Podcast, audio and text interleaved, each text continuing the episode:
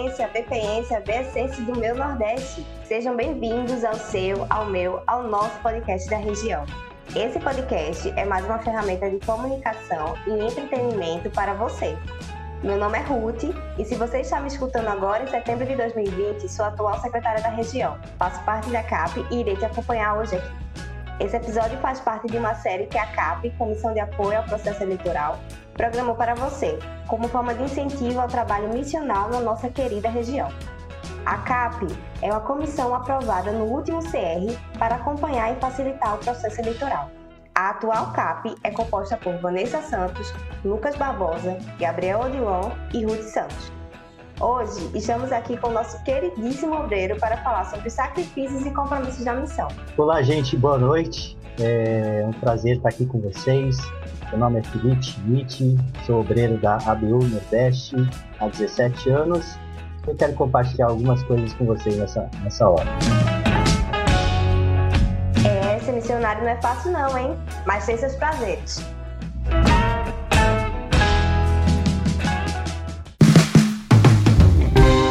Então, Felipe, conta aí pra gente como foi a trajetória, a tua trajetória no movimento da missão estudantil.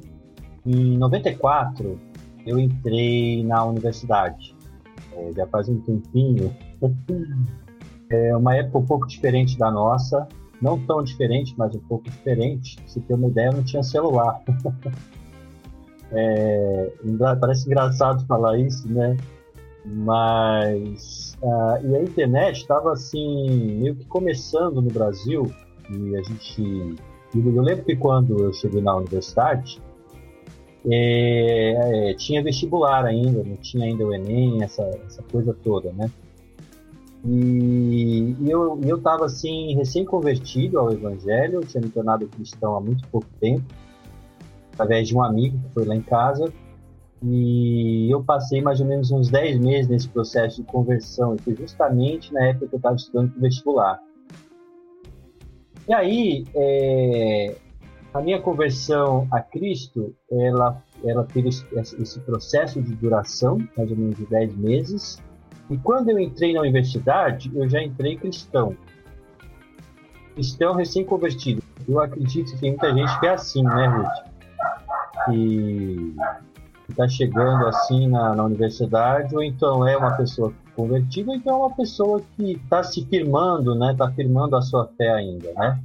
É, você sabe que aquele período de adolescente, Ruth, é aquele período que você está firmando muitas vezes seus valores e suas convicções, né? Tem muita gente que é cristão e que quando entra na universidade é bem assim, é a hora de provar se sua fé está firmada mesmo ou não.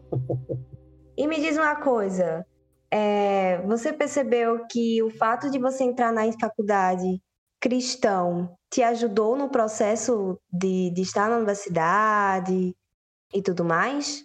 Ou você acha que não faria diferença?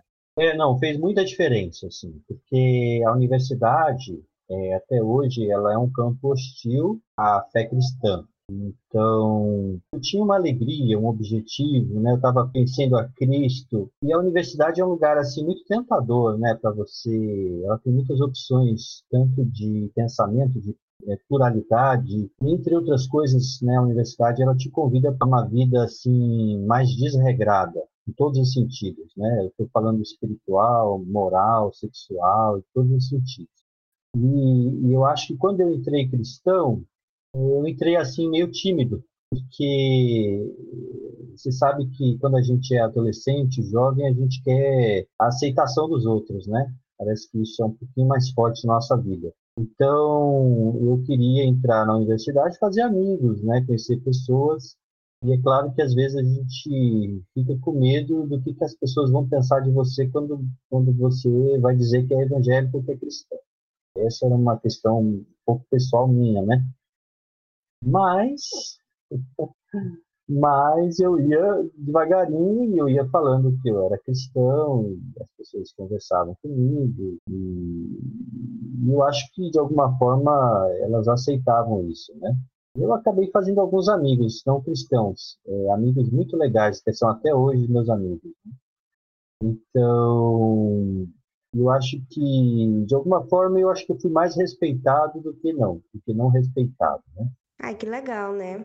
Verdade. Eu acho que tudo tem a ver com a, a, questão do respeito, né? Quando você respeita o outro, o outro te respeita, né? E aí você tem as questões. Eu lembro de um colega meu que uma hora ele chegou para mim e disse que conversa esse negócio de Jesus ser o único caminho. Então o muçulmano lá do outro lado do mundo não vai ser salvo porque só Jesus é o caminho. E aí ele falava, né? Isso é uma injustiça. Como é que pode, né? Então, aqui e lá você tinha pessoas contestando, né? Eu lembro de uma professora que chegou e disse, olha, ser cristão é uma alienação. A única coisa que eles fazem é tirar a gente das drogas. Pelo menos eles fazem isso de bom. Então, você escutava esse tipo de fala, né? Quando eu estava lá na universidade. Né? E como você encarou essas falas, assim, durante esse período universitário? Eu acho que eh, eu tenho um pouco de, eu tinha um pouco de dificuldade hoje nem tanto de na hora fazer algum tipo de defesa, né? Em algumas falas eu recuei, que na minha não deveria, né? E a outras eu puxei assunto depois. Eu preferia assim, olha, aquilo que você falou sobre Cristo, sobre o Evangelho, você já pensou de outra forma? Então, algum, algumas vezes, né, eu lembro de um amigo meu que falou que Deus era deísta, né, que, que ele tinha feito um mundo e tinha deixado o mundo ao léu e o mundo que se virasse. E aí eu fui conversar com ele que não era assim, que Deus não era assim, que Deus veio ao mundo para salvar a gente então, para mim, é, sempre foi mais fácil conversar com as pessoas do que rebatê-las de imediato. Às vezes elas estavam criticando mesmo, e às vezes eu acho que se eu rebatesse ia sair uma briga. às vezes elas estavam desabafando ali alguma coisa em relação à fé, né? Então, eu percebi que muita gente tem algum, algum tipo de resistência à fé cristã por, por uma experiência negativa mesmo, com algum cristão. Então, eu acho que sempre funcionou mais uma conversa mais calma. Olha, vamos falar um pouco sobre isso. E eu acho que às vezes que eu falei foi melhor. Eu sempre, assim, sofri um pouco, porque quando você conhece a Cristo, você conhece a verdade. E aí você quer que todo mundo também saiba dessa verdade. Mas essa verdade, ela não é para todo mundo. É, nem todo mundo vai aceitar isso. E eu lembro que eu compartilhei uma vez com um amigo meu da universidade que eu dizia, puxa, eu queria tanto que meus colegas eh, acreditassem como eu acredito, né? que eles tivessem a mesma fé que eu, que eles conhecessem a Cristo como eu conheço. Ele disse, é, a única coisa que você pode fazer é testemunhar, é falar, é mostrar a sua vida, é dar exemplo, mas isso não cabe a você, né? E aí eu acho que foi um pouco da minha vida na universidade. Eu testemunhei a fé cristã, eu falei do evangelho para os meus colegas, um pouco mais tímido, né? Eu era mais tímido do que hoje, acho que hoje eu já nem me sinto tanto, mas eu era. E muitas vezes era o exemplo mesmo, né, da, da minha conduta. E as pessoas acabavam não se sentindo tão, assim, ofendidas com a minha presença como cristão, né. Tanto que no, no, no final do, do, curso eles me pediram, ó, vamos fazer um culto. Chegaram para mim, ó, a gente vai ter uma missa, mas a gente gostaria de fazer um culto e a gente quer que você organize esse culto. Foi muito bacana isso. Nossa, que experiência legal. Porque eu acho que sim, é, essa, essa experiência né, de, de ser confrontado na universidade ou de ter medo de falar, ela é muito comum, né? E é muito bacana escutar no nosso obreiro, né, que também passou por essas dificuldades e perceber que a gente não está sozinho nessa, né? A gente tem encontra muitos estudantes que às vezes têm essa dificuldade também de falar de uma forma mais talvez direta e que às vezes a abordagem mais pessoal e relacional ela acaba sendo mais é, intimista mesmo, acaba quebrando esses preconceitos que os nossos colegas têm. Verdade. Muito bacana essa tua história, Felipe. Verdade, olha, quando você chega para uma pessoa né, e escuta ela, né, como o que, que ela acredita em relação à sua religião e à sua fé, você escuta com interesse, não com falsidade, e ela percebe que você está interessado em, em ouvir, em entender, muito mais fácil depois ela te ouvir. Eu acho que essas foram as minhas, a minha forma, talvez, de evangelizar na universidade. Eu escutei primeiro, ah, e depois eu ouvi. Depois que eu ouvi, eu falei. E eu acho que essa foi a forma que talvez hoje ainda seja interessante, porque as pessoas elas precisam falar. Eu sinto que elas precisam falar. Tem muita gente para falar, pouca gente para ouvir, Ruth. e me diz uma coisa, como foi que tu conheceu a ABU? Então, nessa minha angústia inicial do curso, eu fiz engenharia civil, e nessa minha angústia, eu entrei na universidade em 94, Estava começando o governo Fernando Henrique, foi um governo assim bem difícil para a universidade, uma política neoliberal, o pessoal reclamava muito, tinha muita greve. Eu sei que eu demorei seis anos para me formar nessas greves. E eu passei dois anos assim na universidade, eh, orando a Deus e dizia: Deus, uma andorinha só não faz verão. Eu queria encontrar um grupo de pessoas que pensassem igual a mim e que tivessem disposto a evangelizar. Foram dois anos, Ruth. Acho que dois anos orando. Eu lembro que eu, eu lembro que eu, eu, estudei no campus da UFPB, Universidade Federal da Paraíba, aqui em João Pessoa. É um campus grande e tem muita mata, os locais são distantes e muitas vezes nesse percurso para ir para um outro centro, para ter aula em outro centro, ou então para ir para o restaurante universitário, era esse, esse percurso que eu estava sozinho, às vezes, é que eu orava. Eu dizia, Deus, me ajuda a encontrar algum grupo que eu possa me identificar. E aí, um, um funcionário da Biblioteca Central falou uma vez para mim que tinha um grupo de, de cristãos que estudavam a Bíblia no segundo andar, na sala 207, eu lembro até hoje. E aí eu fui correndo para lá. Putz, sabe quando você chega no. Você está no meio de um deserto hostil e você encontra um oásis? Imagina você encontrar um oásis assim no deserto. Eu acho que essa foi a sensação. Nossa, resposta das orações, hein? É engraçado que Deus responde mesmo às nossas orações. Eu, antes de ontem, estava escrevendo o Entre Nós é, a BioV pediu para eu escrever, e eu lembrei um pouco da minha trajetória, eu, eu escrevi, então deve sair agora, no mês de setembro, outubro, entre nós, que eu vou contar um pouquinho dessa minha caminhada como estudante na universidade. Ah, já fica a indicação para quem está escutando e atrás do texto de Felipe do Entre Nós da BUB. É muito legal. E eu estava pensando, e foi legal que eu fiz umas comparações com a época de hoje. E quando eu cheguei lá na, na, na sala 207 do segundo andar, tinha duas, duas meninas lá que estavam ali esperando alguém para estudar a Bíblia. Eu cheguei, aí chegaram mais algumas pessoas, e eu cheguei meio caladinho, e aí elas fizeram um estudo bíblico, eu achei aquilo ali um barato. E aí eu disse, eu vou ficar aqui. eu quero ficar aqui com vocês. Eu vou participar a toda segunda e sexta-feira de meio-dia. E aí eu nem almoçava, Ruth, porque o restaurante não dava tempo às vezes, tinha uma fila enorme. Naquela, naquela época todo mundo comia no restaurante universitário, até gente de fora da universidade. e a gente ia, mas eu tinha um desejo de estudar a Bíblia, de estar lá com eles. O meu desejo foi tão grande que em 30 dias eles disseram assim: Felipe, vai ter um, um evento da ABU, Aliança Bíblica Universitária, lá em Fortaleza. E eu queria que você fosse conhecer a BU e representar junto aí com o menino, que era o líder, né? Na época era o Ed. E você vai lá para Fortaleza e vai representar a BU João Pessoa. Eu achei aquilo ali um barato. Caramba, 30 dias depois? 30 dias, 30 dias depois. E aí, é, foi muito legal, porque o pessoal da BU se mobilizou né, para pagar minha passagem para Fortaleza.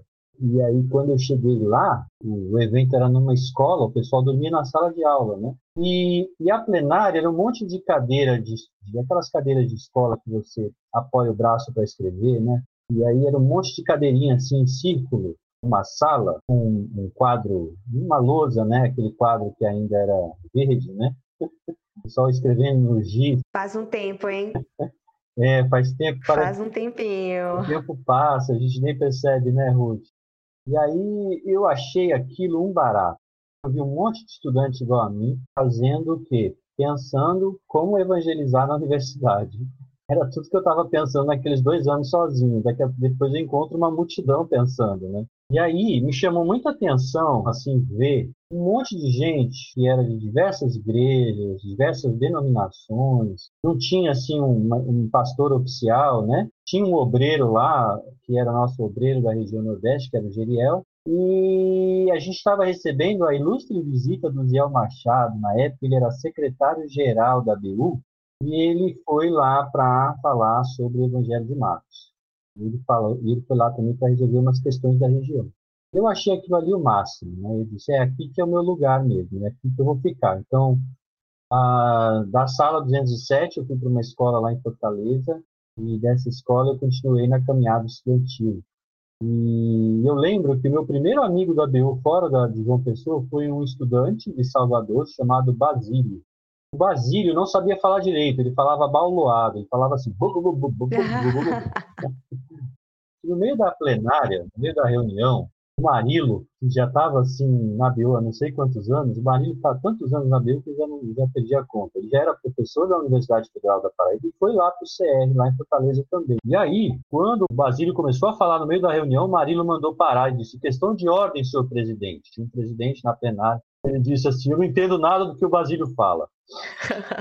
E aí foi muito engraçado, né? Porque o pessoal era muito descontraído e eu fico com uma vontade de falar alguma coisa, de ser, eu vim até aqui, não vou falar nada. Eu acho que esse ímpeto do estudante querer falar alguma coisa, querer se sentir importante em algo, né? E aí eu falei. Aí eu sei que foi uma grande besteira, porque o pessoal olhou assim para mim meio enviesado, todo mundo em silêncio. Eu acho que o Zé Machado, para quebrar o clima, ele disse: muito interessante. Aí eu disse,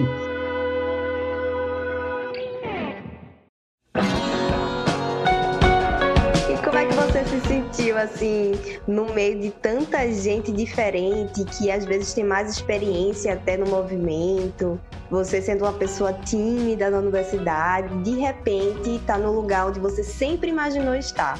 Então, é, uma coisa que eu acho linda na ABU e eu já, já incentivo os estudantes que estiverem ouvindo, se não conhecem a ABU, é conhecer o trabalho da ABU e conhecer as lideranças da ABU, porque elas são muito simples. E eu senti assim, sabe, Ruth, simplicidade e aceitação.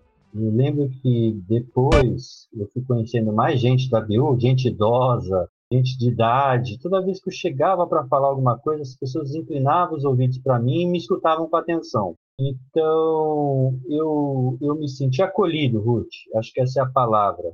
Eu acho que é muito difícil alguém não se sentir acolhido na BU.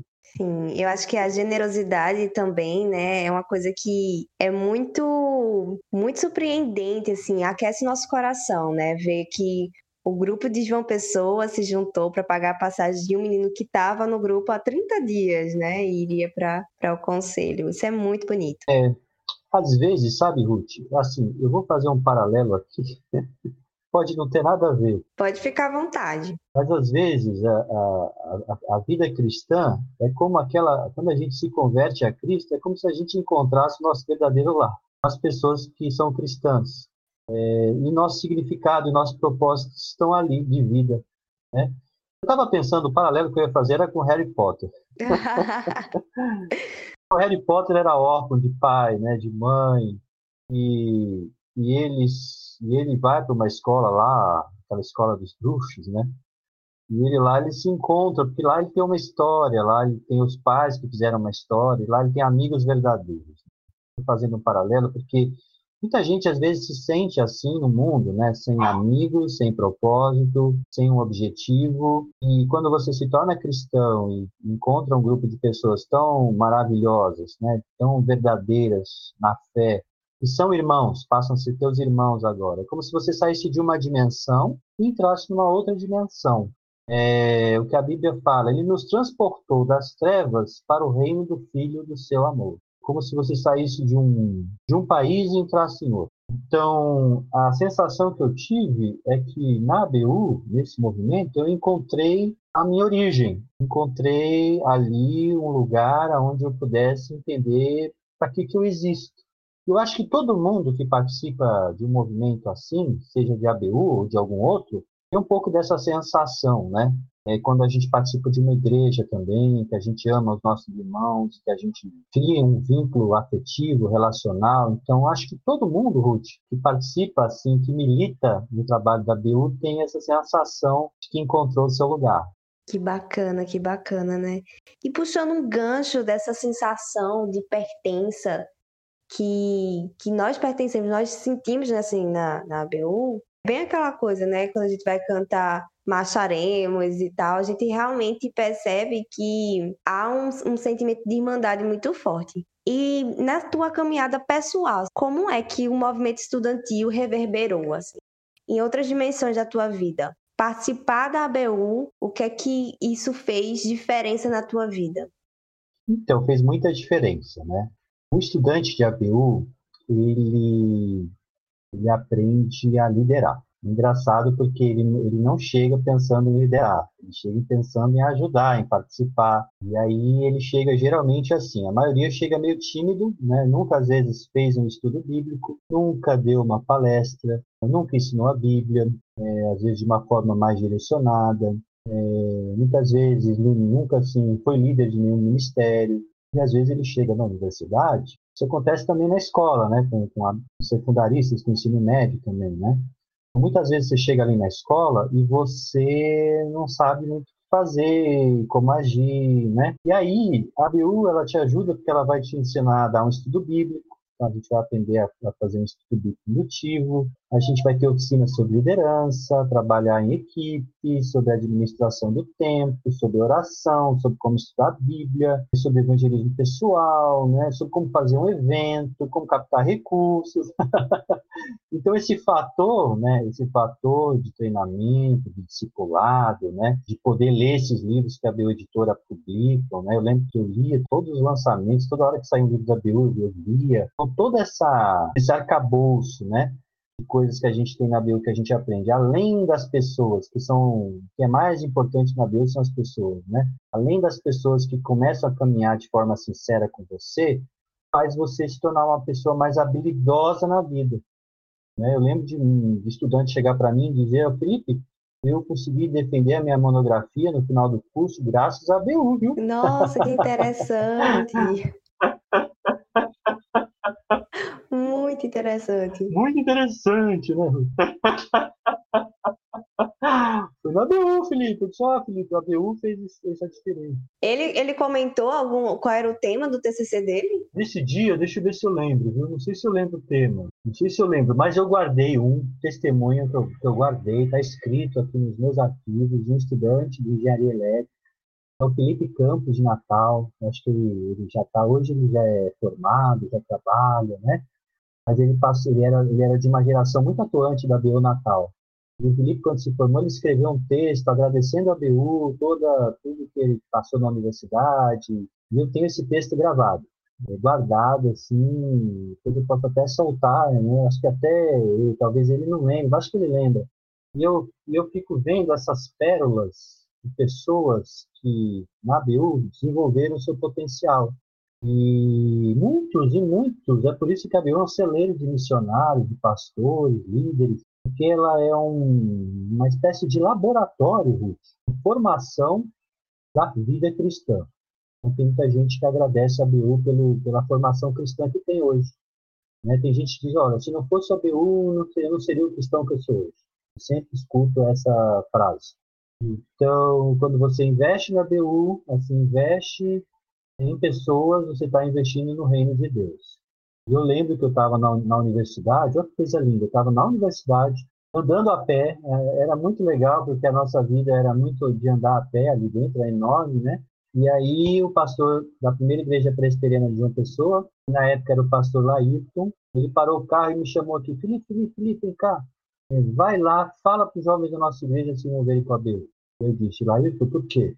Porque eu quero que eles se tornem pessoas maduras na fé cristã e que se tornem líderes no reino de Deus. Eu quase caí para trás, né?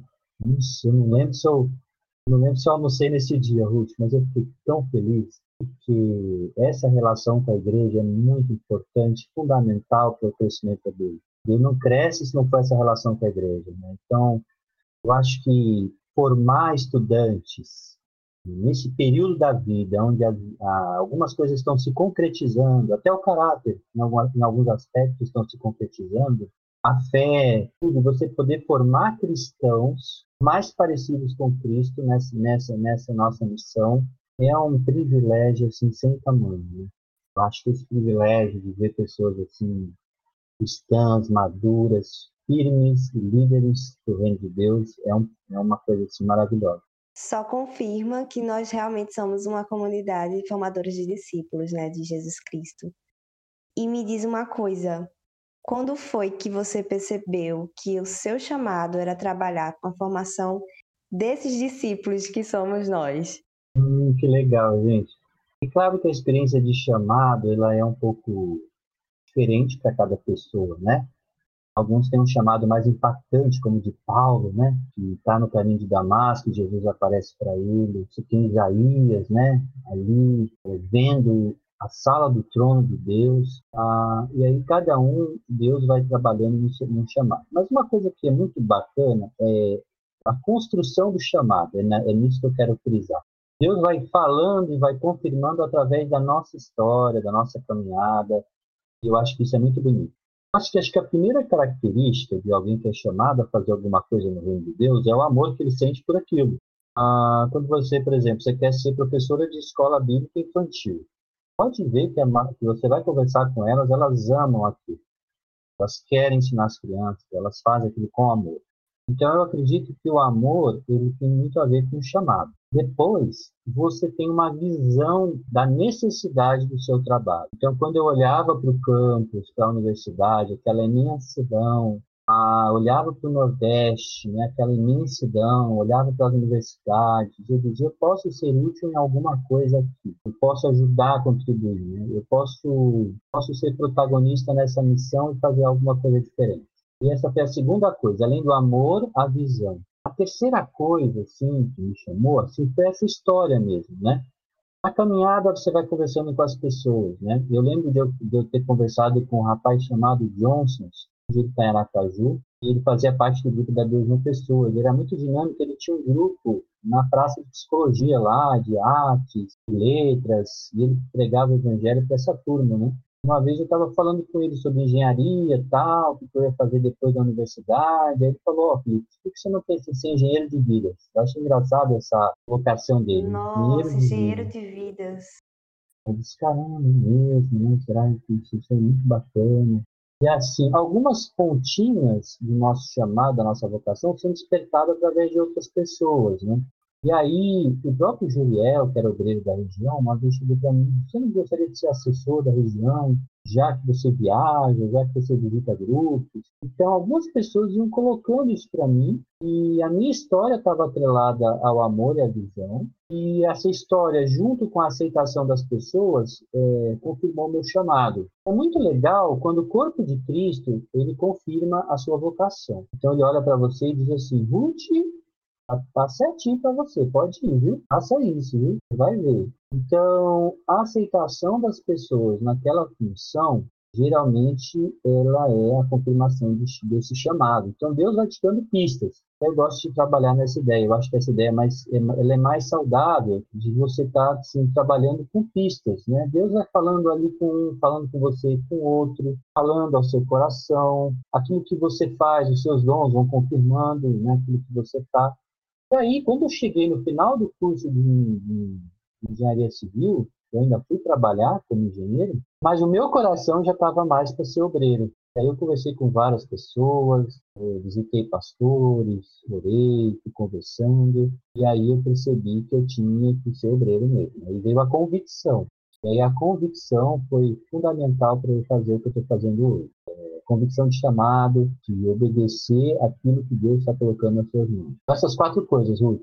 Que legal, né? E, e você passou por, por, pela diretoria regional, pela diretoria local? Como foi essa experiência para tu?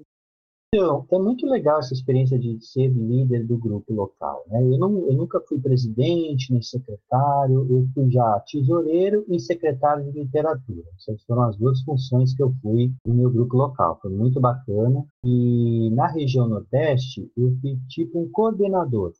Tem os coordenadores hoje, né? O pessoal chama coordenador de oração, coordenador de ABP, de ABS. Eu fui um coordenador do Eixo Norte. Eu, eu era tipo um, uma pessoa para ajudar a diretoria na Paraíba, Rio Grande do Norte e no Ceará. Aí eu participei da diretoria da região é, nesse aspecto, mas nunca tive um cargo de qual fui eleito. Ah, você vai ser um diretor da região? Não. Eu, talvez meu chamado não tenha sido para ser diretor da região, mas para ser obreiro, né? Tudo caminhava para isso. E eu vi várias diretorias de, de estudantes passarem, Ruth. Várias, várias mesmo. E é muito bonito ver essa linha do tempo nas, das gerações que passam, né? Isso é entusiasmante, você vê pessoas assumindo o seu, seu chamado naquele determinado período específico de vida né, delas. Né? Então, a diretoria é um chamado que Deus está colocando para você também. Eu creio nisso. Que bacana. E, assim, falando um pouco da minha experiência pessoal, né, com diretoria, eu acho que participar da diretoria tem sido uma bênção também na vida dos diretores, né? Eu já participei de duas gestões diferentes e a gente percebe o quanto Deus tem abençoado desde o início até o final de formas diferentes, né? A gente chega às vezes muito verdinho e tal, mas é aquilo que tu falou, né, da experiência do rapaz do TCC. Hoje eu percebo que eu gosto muito dessa, desse lado de gestão, de mais burocrático, devido à BU. Então a BU ela tem essa capacidade realmente de mudar e, e, acrescentar na gente do nosso dia a dia, né? Isso é muito bacana, muito bacana através do trabalho, do serviço. É verdade, verdade. Você sai formado, né? É, você sai formado, né? É uma pós-graduação. Formado, o que você vai ser na vida? Embaixador do Reino de Deus. em cadeias, né? E Felipe, me diz uma coisa, assim, como a gente pensou, assim, trazer a tua história de incentivo, eu acho que ela é realmente, assim, desde o início que tu fala, a gente percebe a paixão pelo movimento, pela formação de pessoas, e isso é realmente muito apaixonante. É muito apaixonante ver pessoas apaixonadas pelo que elas estão fazendo, né? E me diz uma coisa, assim, o que é que tu acha que é essencial para uma pessoa que vai entrar na diretoria, que vai começar a trabalhar como líder de grupo, que vai tá mais na, na linha de frente na ABU nos próximos meses e anos, né? O que é que tu diria para essas pessoas? Ai, que legal, Ruth, que legal. Então, eu aprendi na BU que a gente não cresce se não for desafiado. É muito interessante isso, porque a gente, quando olha assim, a gente diz assim, ó, não, não tem como a gente crescer se a gente não, não, não aceitar os desafios que a vida nos impõe, né, nos coloca. Então, eu diria assim, gente, é, todas essas nossas debilidades e medos que a gente tem, são do ser humano, é, eles podem ser canalizados para Deus. Então, muitos diretores eram tímidos, eles tinham receio, receio de assumir as funções, é, não, não tinham assim segurança naquilo que iam fazer, no que iam falar, mas aí eles se colocaram diante de Deus e Deus usou essa instrumentalidade e abençoou a vida deles e usou eles. Então, Ruth, é, nossas debilidades, eu sempre falo isso, e até já escutei isso, acho que até do Zé uma vez, as mãos do Senhor são instrumentos de bênção. Então, naquilo que a gente é fraco, naquilo que a gente se sente fraco, é onde a gente deve firmar o nosso ministério. Então, naquilo que eu me sinto fraco, é ali que eu devo buscar Deus em oração, que eu devo colocar. E olha, quando a gente faz isso, irmã, não é a nossa força, não é a força, não é a habilidade, não, não é, não é a nossa sabedoria, não é a nossa inteligência, mas é a nossa disposição de se reconhecer de que a gente pode ser um instrumento nas mãos do Senhor. Então, quem está chegando na BU, na BS ou na ABP, é olhar e dizer assim, Deus, eu estou aqui, eu quero trabalhar e me usa, né? Eu me disponho. E essa sinceridade, Deus vai trabalhar as habilidades. E é bom que seja assim, Ruth. E assim a gente está afirmando o nosso ministério no lugar seguro, e é na dependência de Deus. Eu dependo de Deus. Quando eu começo a me sentir mais forte, eu já não dependo de Deus. Então, eu diria isso, que as pessoas Coloque seus medos em oração. Aliás, a gente tem que colocar tudo em oração na nossa vida, né? A Bíblia ensina que nossas petições devem ser em tudo conhecidas diante de Deus, através de oração, súplicas e ações de graça para Deus, né? Tudo deve ser conhecido, para que a paz de Cristo habite na nossa mente e no nosso coração. Então, tudo é, deve ser conhecido diante de Deus. Então, uh, não há por que temer, né? Às vezes a gente quer temer um pouco, né? A gente diz, Senhor, eu não posso, não sei falar. Aí Deus vai dizer, tá bom, eu vou, eu vou mandar alguém para falar por você, né? Foi o caso de Moisés e Arão. Moisés tinha dificuldade de falar, Deus coloca Arão Aí, aí Jeremias, olha, eu sou uma criança. Aí Deus, não diga que você é uma criança, né? Eu vou para onde você for, eu irei com você para onde você estiver. Então, assim, quando Deus chama a gente, a gente tem que se dispor crendo que Ele vai estar conosco sempre, que Ele vai ajudar a gente a desenvolver o nosso potencial naquele determinado trabalho. Eu acho que isso é, é a gente, isso é fantástico, é bonito. Como a gente cresce quando a gente deixa Deus agir. Nossa, Felipe, foi muito, muito abençoador a sua fala agora. Acho que só reforça que Deus é o Senhor da missão, né? E Você passou dois anos orando para conhecer o oásis no meio do deserto. E muitos estudantes aí estão sozinhos na sua caminhada, nos seus grupos locais, mas Deus nos ajuda no, no, que a gente precisa, né? E o Senhor é o Senhor da missão, então a gente tem que perseverar e entender que tá tudo na soberania de Deus, né? Deus sabe todas as coisas.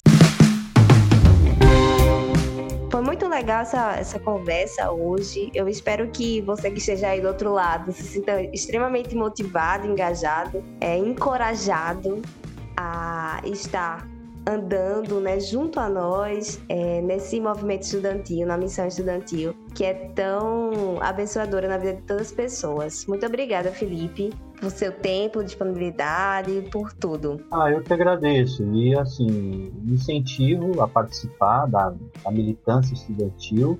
Aproveitem esse tempo, é um tempo precioso são anos que são ouros na nossa vida, eles passam rápido e eu sei que esse tempo vai fazer é, uma diferença enorme na sua vida. Então aproveita, vá em frente. Amém, amém. Coisa boa.